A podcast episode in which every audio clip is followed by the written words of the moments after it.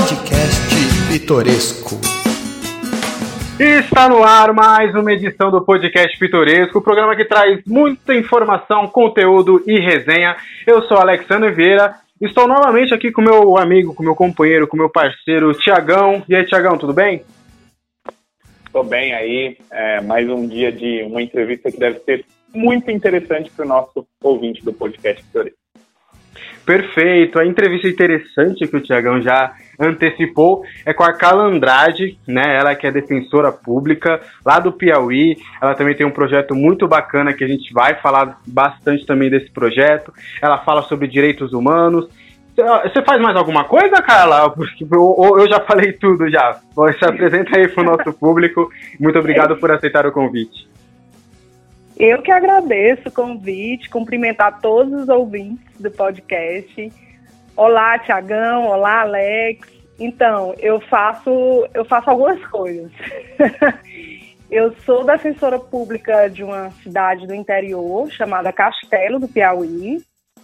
Eu estou no momento diretora regional da Defensoria Pública do Piauí. O diretor regional, ele coordena o trabalho das defensorias do interior e eu assumi essa diretoria em 2019 e agora ontem foi a posse do defensor público geral nosso aqui e ele me convidou para continuar no próximo biênio.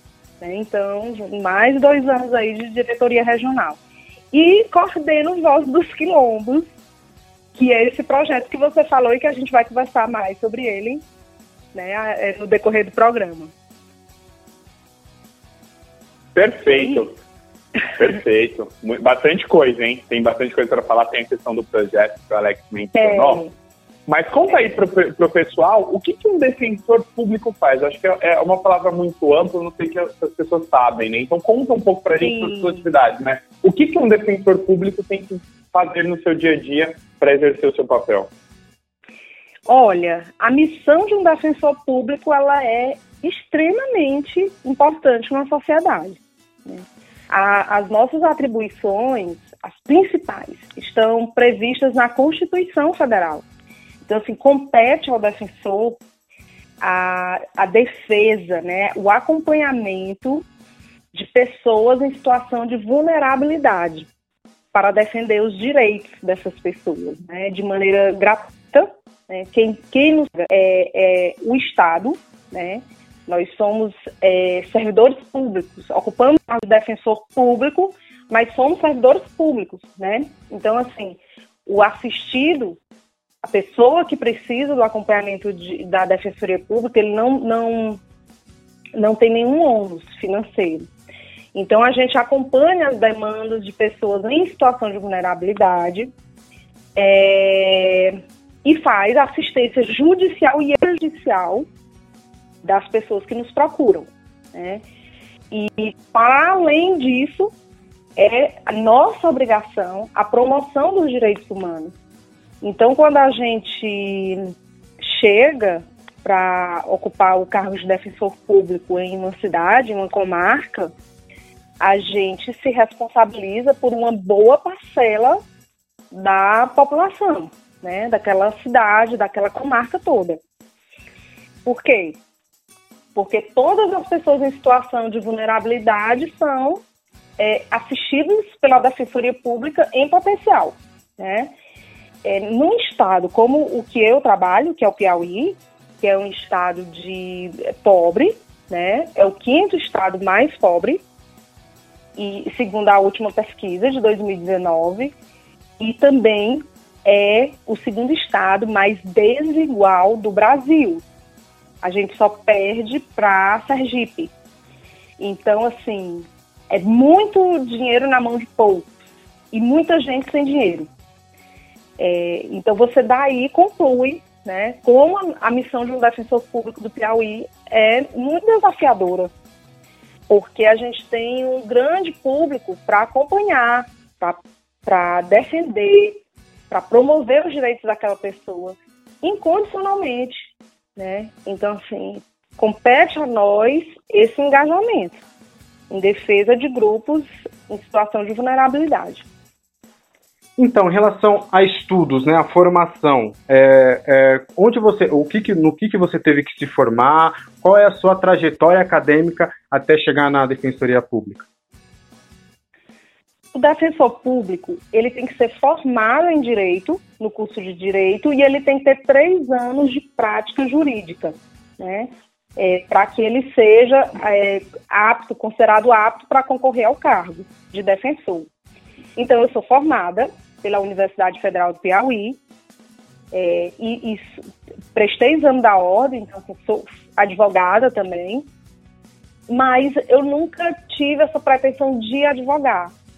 Né? Eu sempre tive, eu fui estagiária na Defensoria Pública, então assim, eu já tinha né, esse sonho, esse, essa vontade de trabalhar com grupos em situação de vulnerabilidade.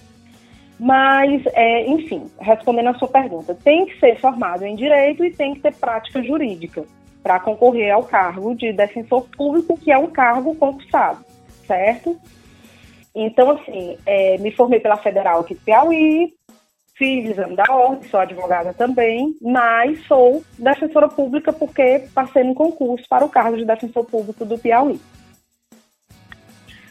Mas, é, até para você é, explicar um pouco da, da trajetória, quando, em que momento da vida, não sei se foi na infância, se foi na adolescência, na fase adulta, você falou assim, eu preciso ser uma defensora pública, eu preciso ajudar essas pessoas que estão é, é, com essa vulnerabilidade, né, muito por conta do país que você até mesmo disse, né, você citou a questão do seu estado e o nosso país em, um todo tem uma questão de desigualdade, mas em que momento você parou e pensou e falou assim, nossa, é isso que eu quero para minha vida? Porque, por exemplo, às vezes a pessoa está brincando em escolinha e ela percebe que ela vai virar um professor, ela está jogando bola, ela é. percebe que joga bola bem e quer ser um jogador de futebol. Mas em que momento da sua vida você e falou assim, nossa, eu preciso ser defensora pública? Porque você mesmo disse, você prestou o exame da ordem, exerceu atividade jurídica, Oi. porque isso faz parte da experiência do cargo, mas você nunca teve a pretensão de advogar. Né? Então você já sabia que você queria ser defensora pública, certo? Então, mas em que momento da, da sua vida, eu fico um pouco curioso com isso, em que momento da sua vida que você falou, cara, Sim. eu vou ser defensora pública? Sim. É, durante o curso de Direito, eu não tive assim, esse olhar mais crítico né, que o, a, a promoção e a defesa dos direitos humanos requer um comprometimento com o social, um olhar crítico, né, um entendimento do cenário né, político, social, econômico do país. Eu não, não, não foi durante a graduação, mas durante a graduação, todo estudante de direito precisa cumprir uma carga horária de estágios. E o primeiro estágio que eu fiz foi na Defensoria Pública. Eu estagiei um ano na Defensoria Pública. Depois eu estagiei um ano no Ministério Público. Depois um ano na Justiça Federal, estagiei como juiz federal. E, mas no meio disso aí eu tive uma passagem por um escritório de advocacia. Era um escritório que, com todo respeito aos advogados e tudo, mas esse escritório, por onde eu passei, ele fazia é, a defesa de grupos empresariais, de empresários é, aqui da capital, Teresina. E eu não me identifiquei, né? eu não me identifiquei com este trabalho. E tinha muita saudade da época em que, como estagiário da defensoria, eu fazia o atendimento de pessoas muito simples, né? E, embora simples, muito sábias também, né? E, e isso era algo que, que me afetava de alguma maneira, né? Mas eu não tinha essa plena consciência de que eu tinha vontade de ser defensora pública. Eu só sabia que eu não havia me identificado com o trabalho daquele escritório, onde eu fui estagiária. Mas aí eu sou de uma família, é, é, de uma cidade do interior do Piauí, chamada Piripiri, essa cidade. É, e, e a minha família sempre foi muito estudiosa. Meus tios, meus irmãos, eu sou a filha mais nova, assim, tem uma, uma pequena diferença de idade minha para os meus irmãos, e eles sempre foram muito referência para mim, porque muito inteligentes, muito estudiosos. Eu tinha uma irmã jornalista, tenho uma irmã jornalista, e ela sempre fui fã né, das falas dela, ela sempre muito engajada. Os tios, primas, primos, então sempre teve muito esse ambiente de estudo. E eu lembro de eu criança, eu ainda criança, um tio meu, assim, que eu devo muito a ele, porque meus pais não tinham muita grana, e esse tio que se formou e, e foi, assim, o, o, primeiro parente, né, bem sucedido da família, ele ajudou muito os sobrinhos que estavam vindo na cola dele, né, financiando livro, financiando escola melhor, então, esse tio, eu criança ainda, ele me apresentou a Constituição de 88. Tinha acabado de ser promulgada. E ele me explicou, né, é, como que foi a luta para que essa Constituição viesse, a importância dela ter essa, essa defesa da democracia, do que tinha sido a ditadura.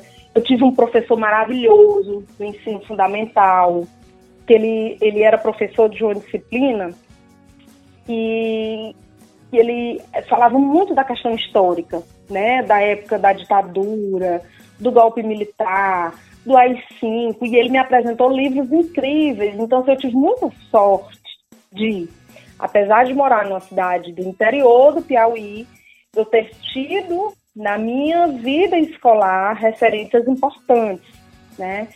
Então, assim, isso tudo, obviamente, contribuiu para que eu chegasse na minha idade profissional, apesar de não ter definido, assim, não, não era uma coisa nítida para mim, ah, eu quero ser uma pessoa que promove os direitos do, dos grupos vulnerabilizados. Não, não tinha isso tão nítido na minha mente. Mas eu sabia que eu não estava me encontrando com a advocacia. Eu fiz concurso ainda na graduação, eu comecei a prestar concurso porque meu pai, é, com pouco dinheiro, pouca grana e quatro filhos e tudo, e, e eu sabia que eu tinha que, que arrumar um trabalho, né? Eu tinha que ter algum é, é, um sustento para eu continuar estudando o que eu gostava, porque eu precisava me manter depois de formada. Então, eu passei primeiro no concurso para a técnica da Receita Estadual, não me identifiquei nada com esse cargo. Né? Era fiscalização de impostos estaduais, ICMS, PVA, não me identifiquei. Depois, eu passei no concurso para auditora do Tribunal de Contas do Estado do Piauí. E esse era um concurso que ele tinha é, uma responsabilidade muito grande, que era auditar as contas, né, tanto de, do, do, dos órgãos estaduais quanto das prefeituras municipais. E, e era um cargo que tinha uma, uma, uma remuneração boa, né? Mas eu também não me encontrei nele, né? Não era o que eu sabia fazer, não era o que, que fazia meus olhos, né? Enfim, eu me encontrar nessa profissão, embora eu, eu, eu devo muito ao Tribunal de Contas, porque eu aprendi muita coisa lá e muita responsabilidade social também, mas não era ainda, né? O que, o que eu sentia, assim, paixão, né? Pelo fazer. Então, quando veio a Defensoria Pública, depois de eu fiquei 10 anos como auditora, e aí veio a Defensoria Pública. E aí sim, é, embora no primeiro momento tenha sido extremamente difícil, porque eu, eu trabalhava como auditora, eu trabalhava em Teresina, eu trabalhava em home, né? É, muita coisa dava para fazer de casa. Eu tinha duas filhas pequenas, né? Tinha acabado de ser mãe. É, e a defensoria eu tive que assumir uma defensoria a mais de 500 quilômetros da capital. Então foi um momento, uma escolha muito difícil que muita gente não entendeu. Né? E eu, eu sei que em alguns momentos eu fui julgado por isso, porque parecia que eu estava colocando o profissional acima do, do, do, da maternidade, acima do, né, da família.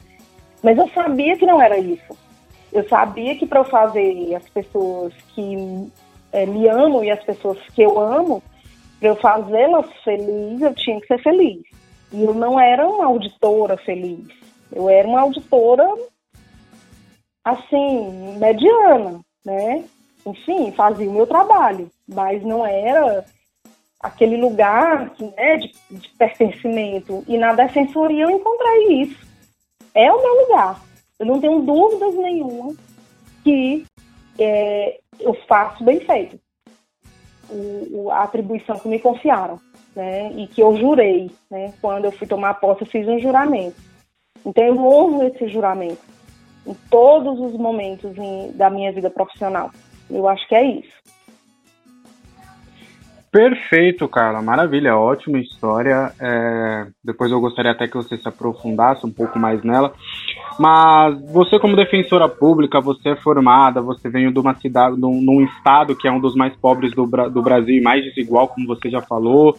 Você tem formação. Hoje é, eu encaro, eu vejo você como é, um, um, um, sucesso assim na área também. É, você acredita que você é, é uma grande exceção da região que você veio, que normalmente as pessoas não têm essa, é, essa carreira que você tem hoje? Você acha que é, é muito mais difícil, Sim. principalmente na, na região que você estava? Sim, certeza. Olha, eu acho que quando a pessoa vem de uma de um lugar social em que ela sabe que as oportunidades são poucas, ela tem ainda mais responsabilidade de não decepcionar. Né? Então, eu, isso para mim, eu levo muito a sério. Né? Eu levo muito a sério. Eu vim de uma cidade em que é, poucas pessoas acessam né, um cargo de decisão. Temos, claro, grandes é, conterrâneos, eu tenho grandes conterrâneos que, que ocuparam cargos e que ocupam cargos, mas todas essas pessoas é, chegaram em, em, um cargo desse de, de, decisão depois de, um, de uma caminhada mais difícil, né? É diferente de uma pessoa que cresceu num ambiente mais privilegiado, que podia ir para a escola e passar o dia todo estudando, né? e que durante a graduação ia de carro para a universidade, voltava de carro e podia ficar 10 horas por dia estudando para concurso, essa não era a minha realidade, definitivamente. Né? Só consegui estudar em escolas, eh, nas, em escolas melhores, que não eram nem as melhores, mas eram escolas boas, porque esse tio bancou meus estudos. Né? Então, assim, na universidade, eu, eu, já foi assim a maior surpresa o acontecimento da família porque eu tinha passado para direito na Universidade Federal do Piauí porque nessa época era muito difícil passar nesse vestibular muito e eu consegui passar contra todas as previsões enfim assim. e então a minha responsabilidade é maior de dar um retorno para a sociedade veja eu estudei na melhor universidade no melhor curso de direito público né, do meu estado. Eu não paguei um real para estudar, para me graduar em direito. Depois disso, eu assumi um cargo público também. Então, assim, é inegável que eu tenho que dar um retorno para a sociedade. É inegável, sim.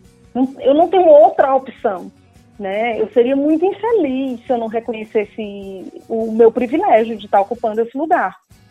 Então, assim, isso para mim, eu acho que nunca foi uma dúvida, não, da retribuição, que o que eu tive muita dificuldade, Alex e Tiagão, é, muita gente não acredita nisso, mas é verdade.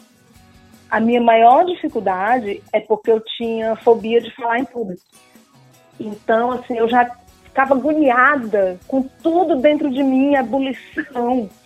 E esse bloqueio que eu tinha, que é um bloqueio sério, né, é, fazia com que em muitos momentos eu não me posicionasse. Não porque eu não tivesse a minha opinião sobre o assunto, mas porque eu tinha um bloqueio horrível e que isso prejudica muita gente, que eu sei, é, de não conseguir falar numa reunião, não conseguir falar numa sala de aula, né?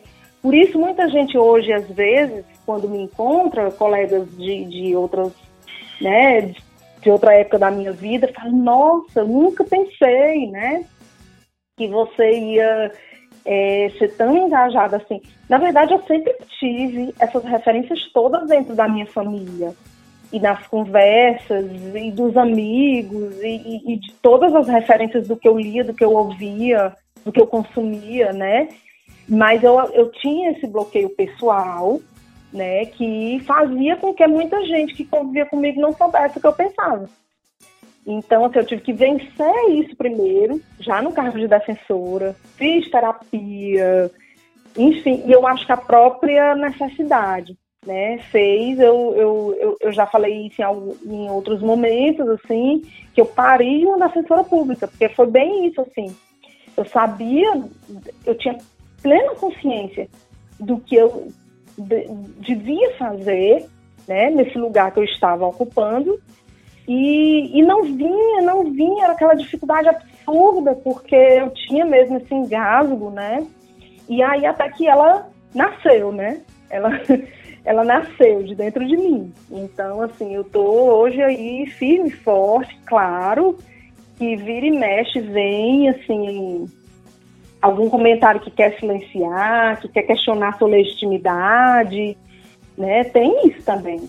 Não é porque é, eu, eu, levantei essa bandeira de, de, promoção dos direitos humanos que eu não sofro, é, assim, retaliação, crítica, sofro muito, né? Dentro da instituição, fora da instituição, é, mas só assim, seguindo, porque sei que tem muita gente que, que, que assim, reconhece que eu venho feito. E essas pessoas que reconhecem, que são os grupos de pessoas que, que eu presto assistência, o reconhecimento deles é que me, é que me encoraja. É que me diz para eu não parar. Né? Então, nenhuma crítica de alguém que não conhece as minhas intenções é, pode é, justificar ou fazer eu ter dúvidas se eu devo seguir ou não.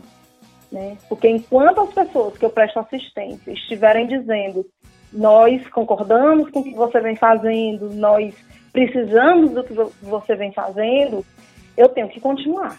Eu penso assim. Perfeito. Não, com certeza. É, a, a, gente sabe como que funciona a sociedade, né? A gente é, uhum. tenta fazer o melhor e nem todo mundo consegue ver com, com bons olhos as nossas atitudes. Você falou das críticas, uhum. e aí eu, eu já tava. Tinha uma pergunta que eu ia fazer em relação à imprensa, mas eu vou até deixar ela para depois para a gente pegar esse gancho.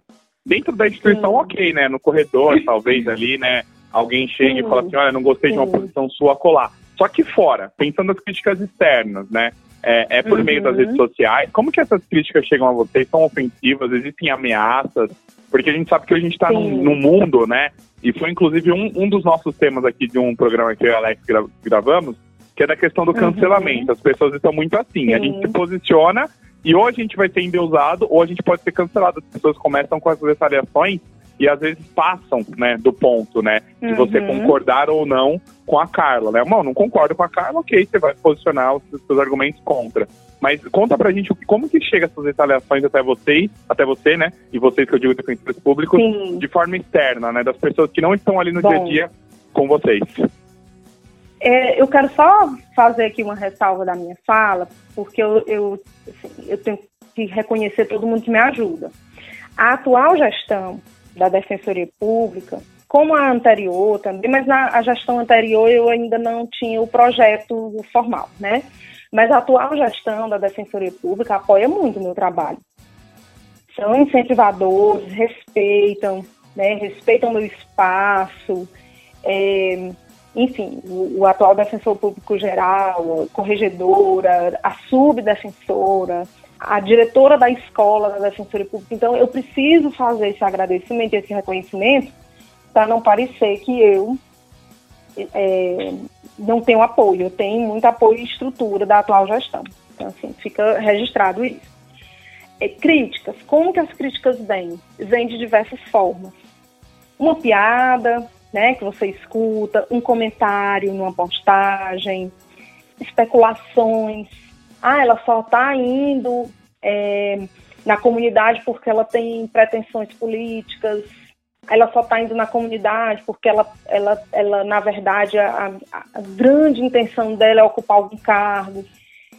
Especulações que diminuem né, o fazer, porque não é isso. É, mas eu acho que isso é uma tentativa de desencorajar. né, o, o, a pessoa que está fazendo. É, outra forma de crítica é essa externa. É como falei, comentários em redes sociais tem vários. Assim, alguns eu deixo porque são pertinentes, são críticas construtivas e outros eu excluo. Eu excluo quando tem alguma palavra muito pesada, ou muito injusta, ou alguma baixaria. Aí eu excluo né, o comentário. É, críticas de pessoas que, que dizem você não deveria se posicionar politicamente, e eu não concordo com isso, porque eu acho que quando você ocupa um cargo público, você é um ser político. Né? As pessoas confundem política, no sentido amplo, com a politicagem. Né? E não é isso. Você tem um cargo que é a sua obrigação promover os direitos humanos. Então, necessariamente, você é uma pessoa que tem que se posicionar politicamente. Porque se você não se posiciona, você está correndo o risco, grande risco, de estar sendo conivente com as injustiças sociais. Então, assim, esse posicionamento que já tentaram me demover de várias maneiras, assim, que eu não o fizesse, né? Mas eu sigo fazendo. E não entendo que eu esteja fazendo nada errado, pelo contrário, eu estou exercendo né, o, o meu papel social. É... E críticas diretas, assim, ligação, né? Eu, eu, a crítica que talvez mais tenha me abalado foi de uma pessoa que eu tenho muita gratidão a essa pessoa, porque ela já me ajudou muito. E, e por ser uma pessoa que é referência né, nos direitos humanos e tudo, essa pessoa é, entrou em contato comigo para dizer que eu não tinha legitimidade para falar sobre a luta antirracista, por eu ser branca né? Então, isso num primeiro momento fez eu, eu, eu balancei. Eu balancei, me doeu, eu silenciei uns dias, e aí eu fui ouvir pessoas que eu confio, né? É, e essas pessoas que eu confio são é, a minha irmã, eu ouvi professores, referências para mim, eu ouvi pessoas dos movimentos sociais, e, e eu falei, se eu não é, estiver sendo útil nesse espaço, eu quero saber. Né? Eu, você não vai me magoar se você me disser, porque eu sou uma servidora pública. Então eu quero saber se eu estou errando, se eu não estou servindo, porque aí eu vou buscar a forma correta. Mas o que eu ouvi foi é, o que eu já imaginava, porque a gente lê, né, enfim, lê os melhores autores, procura se informar, procura fontes corretas, mas o que eu ouvi foi todo mundo é necessário nessa luta, né? E eu precisava trazer essa, esse discurso do, do, do antirracismo para dentro da minha instituição, trazer o pensamento crítico, trazer a autocrítica, né? A reflexão. Quantas vezes eu, eu e todos, todos nós fomos coniventes com o racismo? O racismo é algo que está presente na, na estrutura da nossa sociedade. Ele que funda, né, e fundou a economia que a gente conhece hoje no Brasil, ele que fez a, a, a a classificação social, ele está presente em tudo. Então, assim, para vencer o racismo, a gente precisa de um engajamento amplo. E dentro do meu espaço, eu tenho a responsabilidade de levar esse debate e esse pensamento. Não só eu, como todos, né?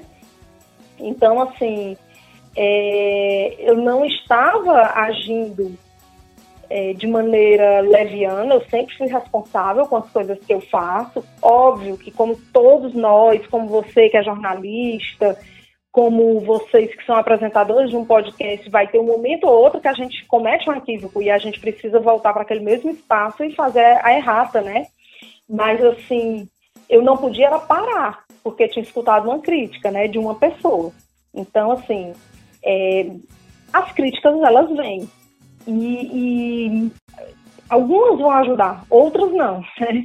Então a gente, até com a experiência também, com a caminhada, a gente vai aprendendo a não sofrer mais com as críticas injustas, com as críticas é, mesquinhas, né? Então, assim, eu aprendi, depois de algum tempo, a não ficar mais sofrendo quando a crítica não vem para acrescentar. E aí isso a gente só aprende mesmo fazendo, viu, Tiagão e Alex? é só com o tempo, depois que a gente leva uns tapas, aí a gente vai aprendendo, né? É, e, e, muita, aqui, é, e muita coisa na vida. Mas você já chegou a tomar alguma ação é, judicial contra alguém por conta de ofensas? Ou não. Enfim, qualquer. Não, isso não, não chegou a, a esses, esses meios não, apenas. Até o momento não. Mas blo bloquear as pessoas, às vezes, né? Uma pessoa que seja recorrente. Você disse que alguns comentários são ofensivos Sim. demais, você vai lá acaba escondendo, mas teve que bloquear pessoas. Já, já, já bloqueei. Já bloqueei pessoas que ficavam fazendo comentários ofensivos, né? Pessoais. Já bloqueei. Já bloqueei do telefone, do WhatsApp. Nossa, já recebi áudio sabe? Já recebi, já, já recebi mensagens, enfim, bem assim, de, de pessoas às vezes que eu nem conheço, né? Mas é isso aí. Bloqueia e toca pra frente. isso, sempre é assim, né? Esse, esse que é o importante. É, falando agora um pouquinho do seu, do, do seu trabalho em relação é, a, a, aos últimos governos, né? Não só esse atual. Você acredita que é uma, é uma, é uma é um erro crônico do Brasil de não olhar para a desigualdade, não é, esquecer às vezes também é, o Nordeste, principalmente o Piauí, o Sergipe. Sim. Porque muita gente fala do Nordeste fantasiando muito Bahia, praias, Fortaleza, né? as praias, mas não é. nas pessoas em si ajudar. Você acha que Sim. falta um pouco isso também da parte política? Falta, falta, né? Eu acho que falta história, falta é, é, educação. Nós não fomos é, convidados a conhecer a nossa história como ela realmente aconteceu, né? E assim, é, a lei que trouxe a obrigação de, de, da grade curricular do ensino básico trazer informações, né, sobre a nossa história, das comunidades indígenas, das comunidades é, quilombolas, afrodescendentes, né? Era uma lei muito recente e a gente ainda nem sentiu, né, os reflexos dela. Então, assim, a gente passou 500 anos, mais de 500 anos, 512 anos, ouvindo a história do Brasil do ponto de vista do colonizador, né, do hemisfério norte, do e, e, e assim endeusando essas referências europeias, norte-americanas, né, e não conhecendo a nossa história. O que aconteceu é de uma atrocidade tão grande que você se olha, eu, né, falar por mim, eu me olho às vezes hoje no espelho e fico lembrando de alguma fala minha de cinco anos atrás, né, de um pouco mais atrás, eu fico morta de vergonha, porque eu não conhecia a minha história. Porque a história minha, sua, do Tiagão, de todos nós, é fruto da história do nosso país. Né? E, e o nosso país é no hemisfério sul, o nosso país era povoado, e muito povoado, por várias comunidades né, originárias que tinham língua, tradições, costumes que a gente sequer conhece. E a gente foi é, comprando a história do colonizador.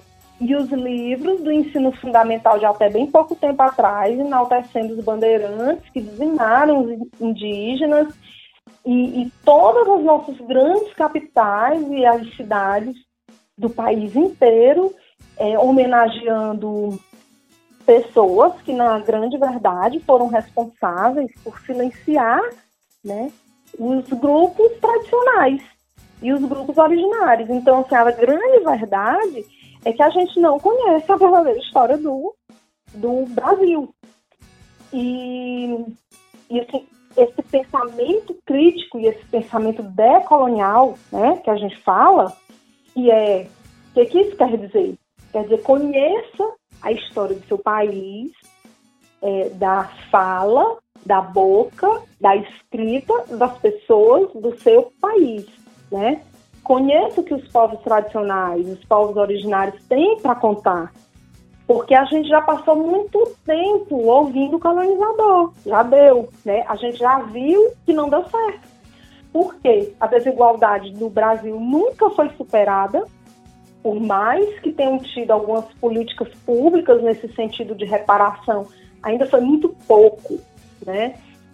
O que nós temos hoje é um cenário de completa desigualdade social, fruto, sim, desse silenciamento das comunidades tradicionais, fruto da exploração do pobre, e o pobre é negro. Raramente, né, um, um pequeno percentual de pobres são brancos. É, a maioria do pobre é negro.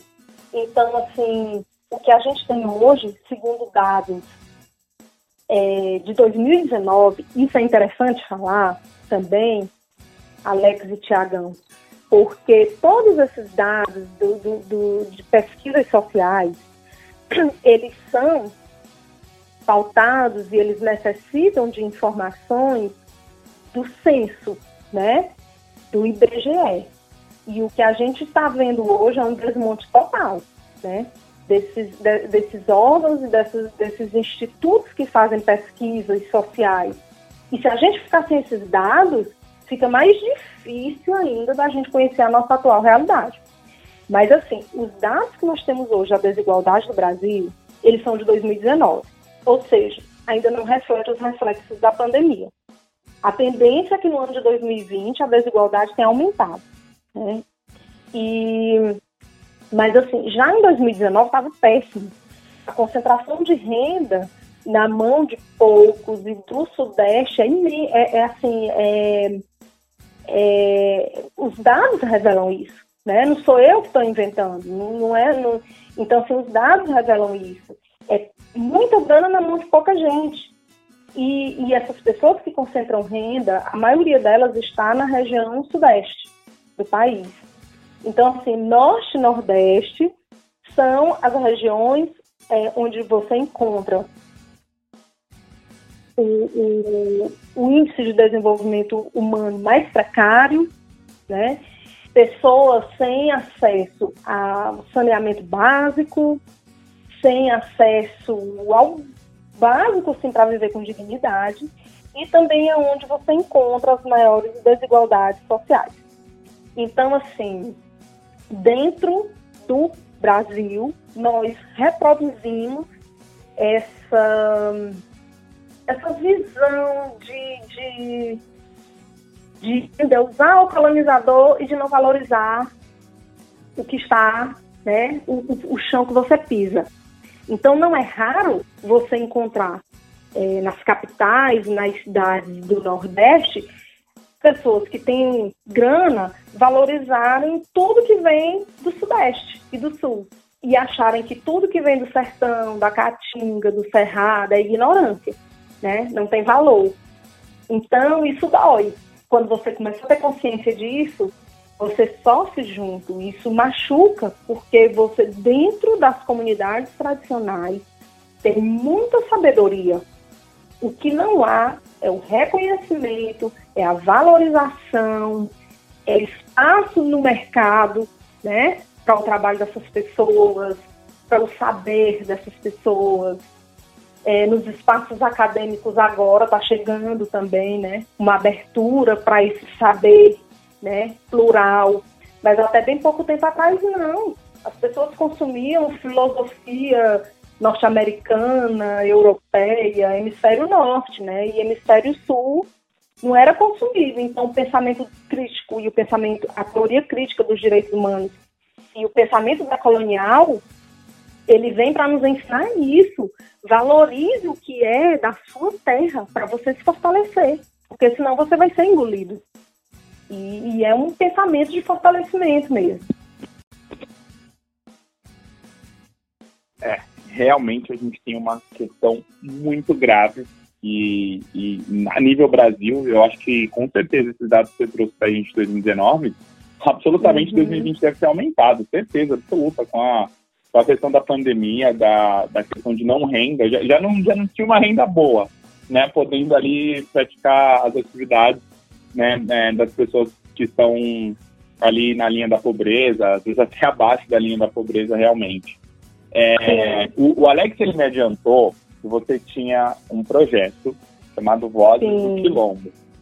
Sim. Ele está falando justamente disso, dessa questão da, dessa realidade que vivemos aqui no nosso país, né?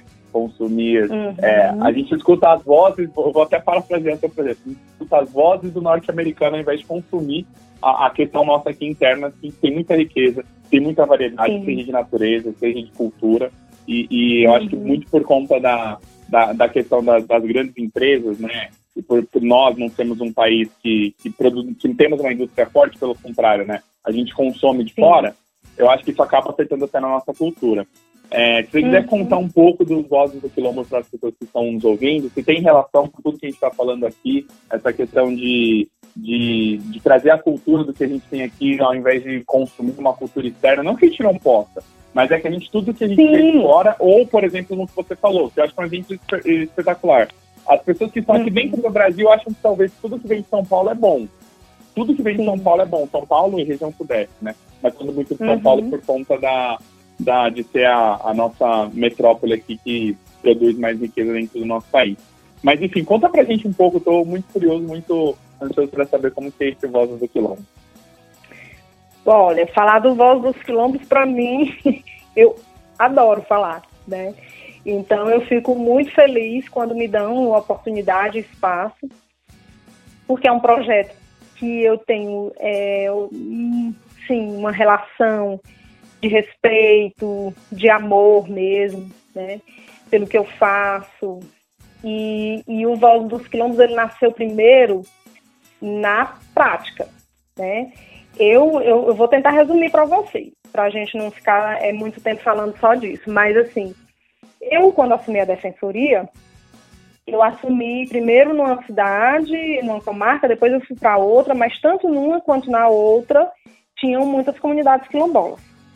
E quando eles procuravam o meu trabalho, né, buscavam o meu atendimento, eu me percebia é, completamente é, assim, limitada para fazer a defesa daqueles grupos. E por que limitada? Por, por falta de conhecimento.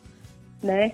Eu não conhecia a história deles, o que eu percebia é que eles são altamente organizados, muito sábios, fortes, né? conhecem os direitos que eles têm, mas eles não eram e não são escutados nos espaços de decisão.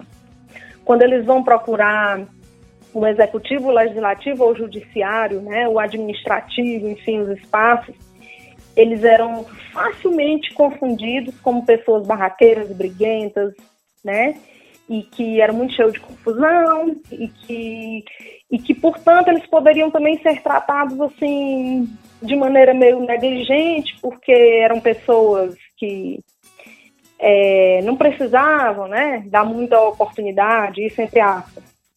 É, é o pensamento né, que eu percebia. E aquilo me, me incomodava muito, porque se eu tinha a obrigação de fazer a defesa deles nos espaços, é, no espaço judicial e nos espaços extrajudicial também, né? E eu não conhecia a história deles, como era que eu ia ser né, uma boa defensora de, de, de, do, dos interesses desses grupos. Então eu fui tentando conhecer a realidade, indo nos quilombos, conversando com eles e engraçado que as primeiras vezes que eu fui, eu li a legislação, as legislações, Estatuto da Igualdade Racial e buscava é, e com um leque de informações para chegar lá e que eles tivessem uma boa impressão minha e confiassem em mim, né? De que eu estava sabendo que eu estava falando. Aí quando eu chegava lá, que eu ia conversar com eles, eles me ensinavam muito mais do que eu levava para ensinar. Sempre foi assim. Até hoje é assim. E aquilo fez eu perceber E era muita ignorância de todo mundo não parar para escutar as vozes quilombolas. Né? Então foi daí que surgiu essa ideia e, e, e, e a atual gestão da defensoria me, me provocou né, esse desafio. Por que, que você, que já está indo, né, fazendo esse trabalho, não monta um projeto formal, com nome, com uma, uma, uma logo, né, com objetivos específicos, porque quando você tem um projeto montado, a, a gestão pode dar uma estrutura para o projeto.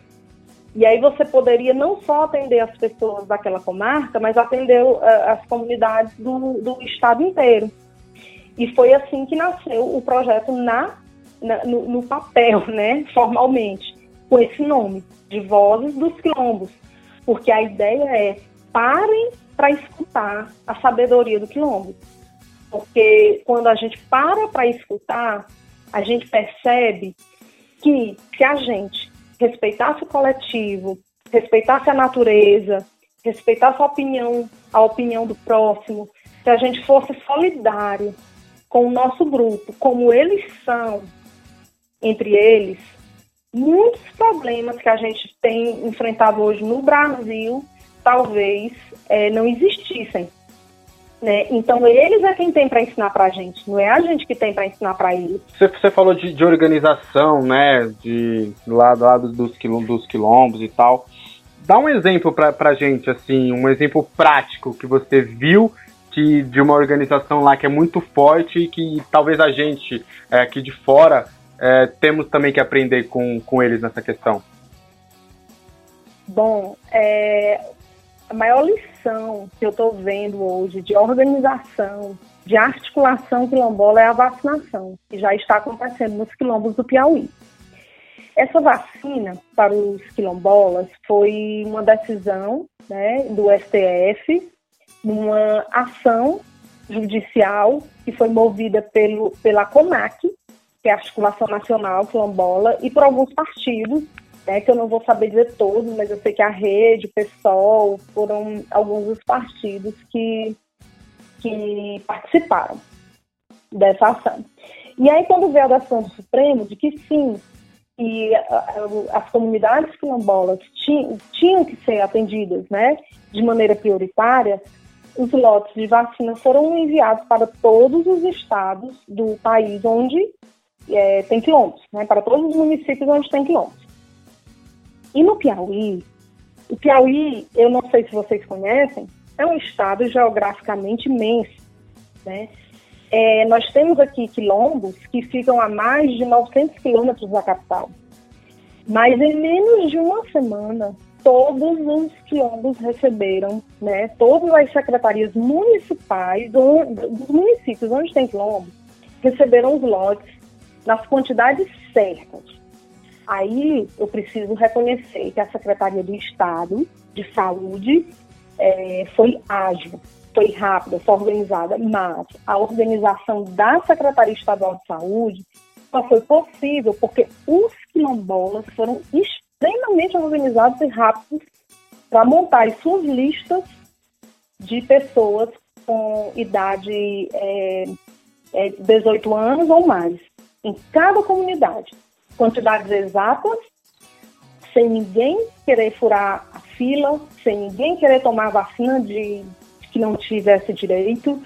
Então, é, eles foram rápidos, organizados, com toda a exclusão digital, né? Que vocês possam imaginar. Mas eles fizeram um manuscrito, eles fizeram com computador velho, eles fizeram pegando internet emprestada. Eles fizeram.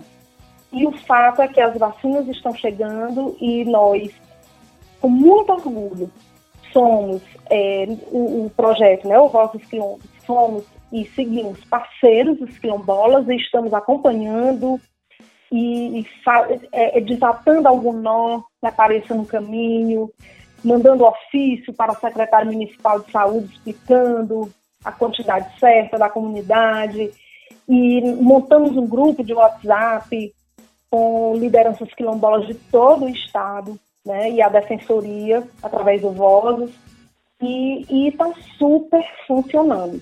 Então, assim, eu brinquei com eles né, que se tivesse um deles no Ministério da Saúde, já tinha chegado vacina em todo lugar no Brasil. Está faltando é organização, né, no cenário nacional. Mas aqui eles deram um, assim, foi um, um exemplo de organização. Perfeito, então, Carla, vamos para os nossos recadinhos aqui. Daqui a pouco, Carla, o, o Tiagão ele separou algumas perguntas na galera, tá? O pessoal ele manda lá no nosso Instagram, arroba podcast pitoresco. Aí o Tiagão já separou aí uhum. algumas perguntas lá do pessoal que ele já vai te passar, tá bom? Tá bem certo. Nesse momento de pandemia, né, já pensou em ajudar o próximo? Então doe para a Legião da Boa Vontade. A LBV é uma multinacional que está há mais de 70 anos no mercado, ajudando as famílias mais carentes de todo o Brasil. E você pode doar qualquer valor lá no site deles, www.lbv.org. Faça sua doação, acompanhe lá o trabalho que é muito bacana da LBV. Já para você que curte futebol, quer ficar por dentro de tudo que acontece no futebol no Brasil e no mundo, acesse fnvesports.com.br. Notícias, dicas de apostas e toda e notícias de todo mundo você acompanhar lá no FNV Esportes www.fnvesports.com.br. FNV Esports, a melhor jogada. Então vamos lá, Tiagão. Lembrando que o pessoal mandou lá no nosso, no nosso Instagram, arroba. Então você que está acompanhando o podcast, se você quer dar sugestões de perguntas, quer é, saber quem são os entrevistados, a nossa agenda, então você vai lá no arroba podcast pitoresco e mande as perguntas, assim como qual foram as pessoas que mandaram as perguntas hoje, Tiagão? Ó, hoje temos, eu elenquei três perguntas interessantes, né? É, o Leandro Silva, o Silas Agostinho e também a Carol Rodrigues mandaram as perguntas. Posso falar a primeira, a primeira pergunta, Alex? Hum, pode ir, manda bala. Ó, é, a Carol, ela pergunta para você, Carlinha. É Carlinha, não, ah. Carla. Só, só eu que tenho esse, esse verdade. Tá vendo? A gente ganha intimidade, acha que pode. Não, pode chamar. pode chamar, não tem problema não. É, é. Ela pergunta para você qual o caso mais delicado de um grupo ou pessoa que você já teve que prestar esse auxílio como defensora pública? Nossa, já, já foram já foram alguns né? Mas, assim, é to, todos os casos que envolvem saúde, eu acho que me comove mais, né? Porque tem a urgência, né? Você tem que correr contra o tempo para resolver. Então, assim, já teve situação de, de morador de uma comunidade que não consegue chamar ambulância ou que não consegue atendimento médico né, que não consegue que o medicamento chegue até lá e a pessoa está sofrendo muito, sentindo dor. Então, esses casos, eles mexem muito comigo. Teve um caso de gêmeos que nasceram e eles estavam com um problema, comprometimento pulmonar, isso foi antes da pandemia. Não, é, não era Covid, não, mas eles tinham um comprometimento pulmonar e, e a gente conseguia fazer a transferência deles para a capital, tinha que vir para o hospital da capital, porque eles não iriam resistir se fosse é, ambulância, né? Aí é, a gente não conseguia UTI aérea, era uma dificuldade. E aí, assim, quando bate o desespero, você vai para todos os lados, né? E eu lembro que eu fui pedir ajuda é, junto a, ao, ao governo do estado. Expliquei a situação, sabe? Assim, eu estava muito angustiada. Eu disse, olha, esses bebês vão morrer, eles precisam chegar né, na capital, e não tem UTI aérea. E aí o, a vice-governadora do estado do Piauí conseguiu é, um, um helicóptero. Aí eu não lembro se era da polícia, não vou lembrar, eu não lembro. Mas eu sei que foi um helicóptero enviado pelo governo do estado. E conseguiu trazer os dois bebês, né? É, e eles ficaram numa UTI neonatal aqui na capital e eles hoje estão bem, né? Já tem quase dois aninhos. então, assim, são casos que emocionam muito a gente. Eu imagino quantos casos, né, né durante essa pandemia, é, no, no da saúde devem estar ocorrendo, né? A gente está é. num, num colapso muito, muito grave. É, a Maria Valéria, né? Eu troquei aqui a pergunta aqui do Leandro, vou ler a da Maria Valéria, que eu achei mais interessante é, o quanto os movimentos, como por exemplo o feminismo, afeta positivamente ou negativamente seu papel como defensor.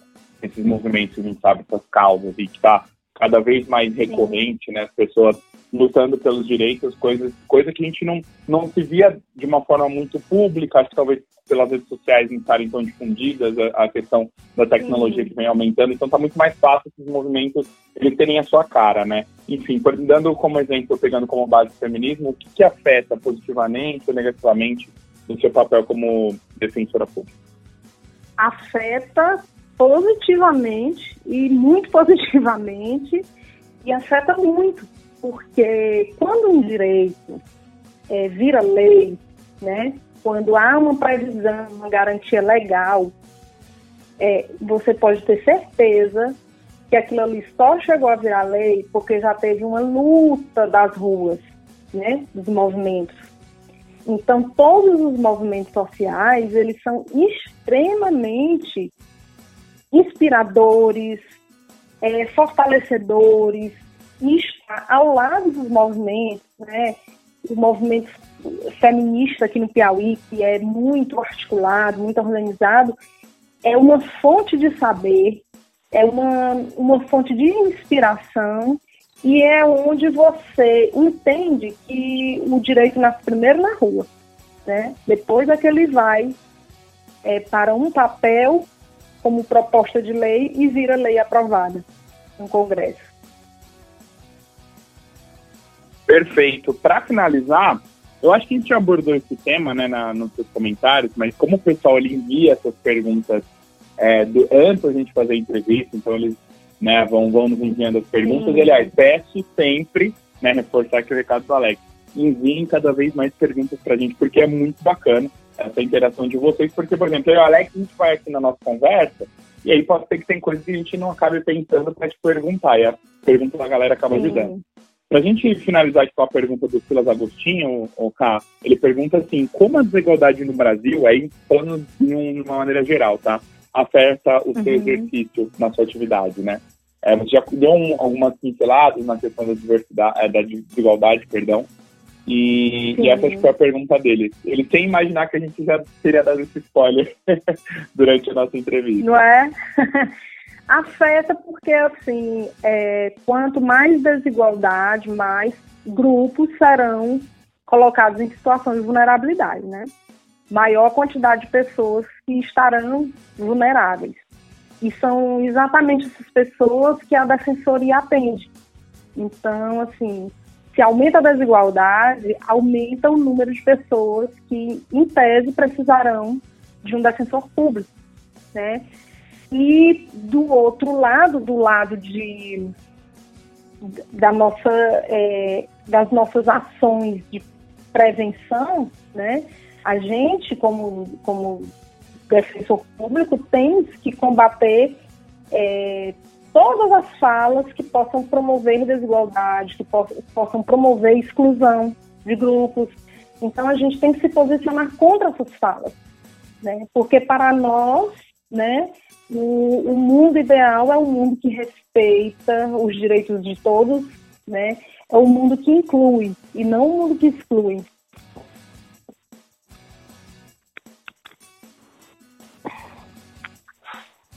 Perfeito, perfeito. Então essas foram as perguntas da galera. Lembrando, você que quer fazer uma pergunta, conferir a nossa agenda, vá lá no Instagram, arroba e deixe lá a sua sugestão. Bom, estamos chegando aí na nossa reta final do, do programa, né? Um papo muito, muito bacana, muito esclarecedor. Eu queria. Uma, uma, é, vai ser uma. Para finalizar, vai ser uma pergunta bem abrangente, tá, cara? Tem alguma, alguma algum recado, algum relato que você queira deixar também para o nosso público sobre o seu trabalho, sobre o Voz do Quilombo, sobre direitos humanos, sobre qualquer coisa? O espaço é todo seu.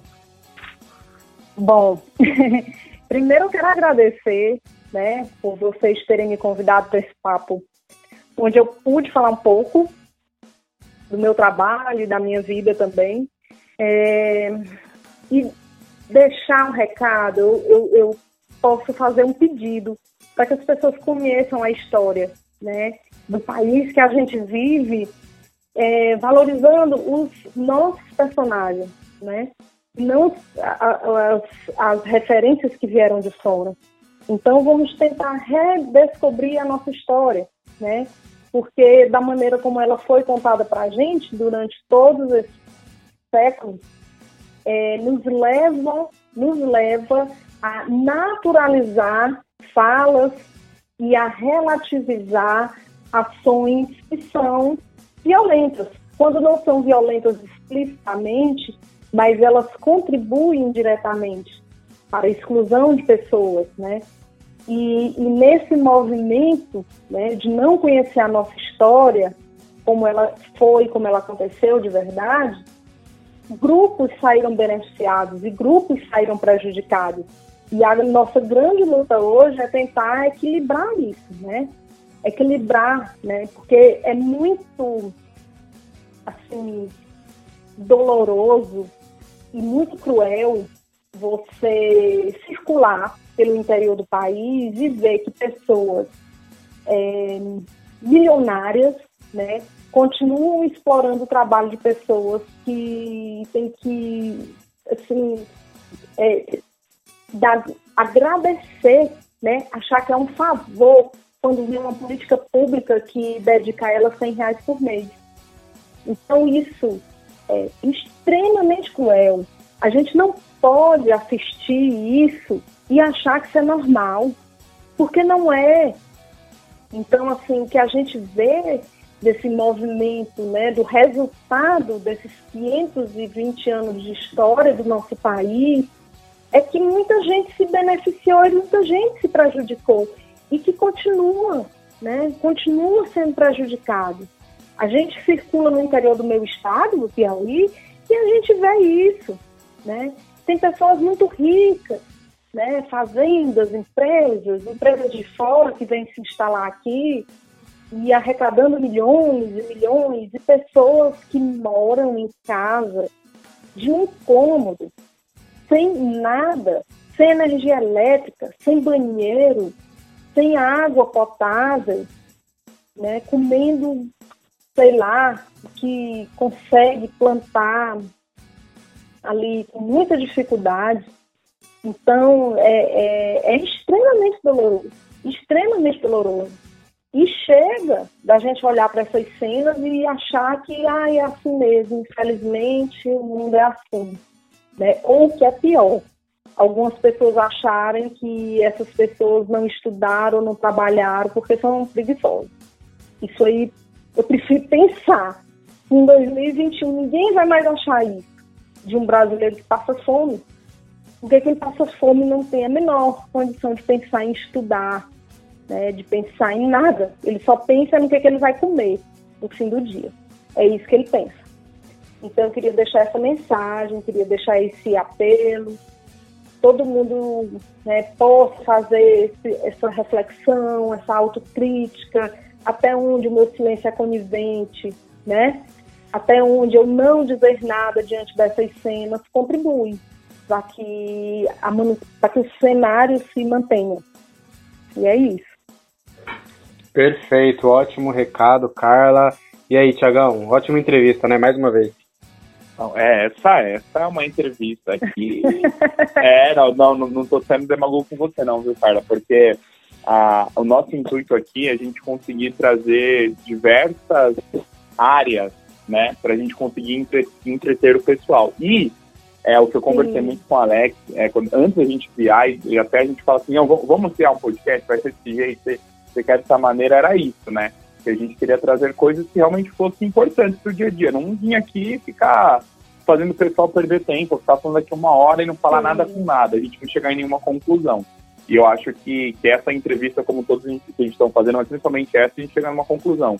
Que, por exemplo, quando a, quando a gente olha né? E, e ver, ah, o PIB tem a, a, intenção de aumentar, por exemplo, em 2021, né? Que foi uma das matérias que eu até uhum. é, é, acabei falando com o meu professor de teoria política na faculdade.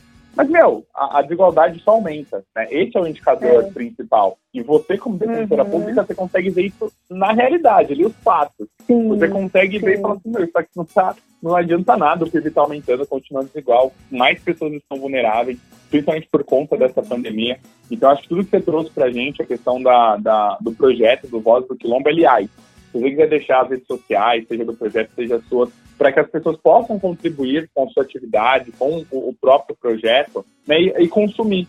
Aquilo que a gente falou, né? A gente Sim. chega muito fácil às questões Europa, as questões americanas, até o que está do outro lado do mundo, né? A cultura do K-pop, por exemplo, foi uma das entrevistas Sim. que a gente também fez aqui no nosso, nosso, no nosso Ai, meu Deus, no nosso podcast, eu ia falar no nosso canal, no nosso podcast também. Ou seja, né, a gente consegue é, consumir uma cultura que está lá na Ásia, mas, poxa, é, a gente não está ouvindo as vozes né, do nosso quilombo, que faz parte de toda essa história, né?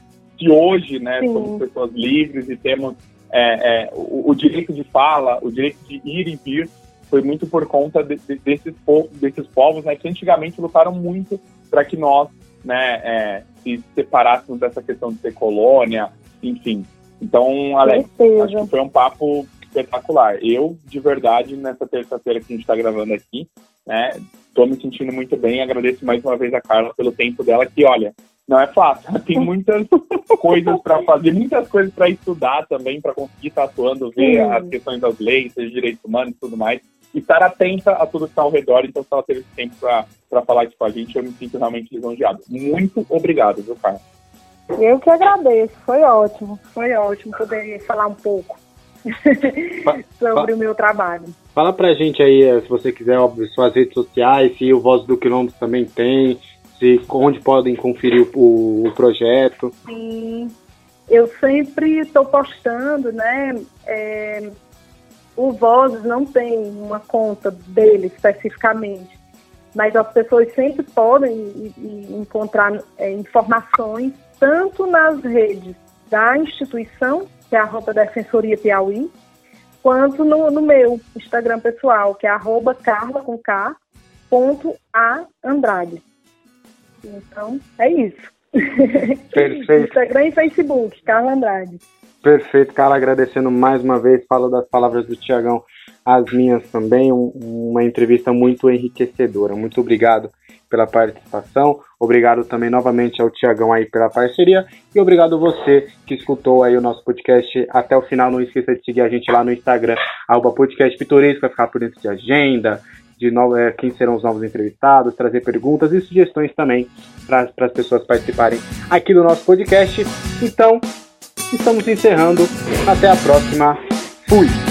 Podcast Pitoresco.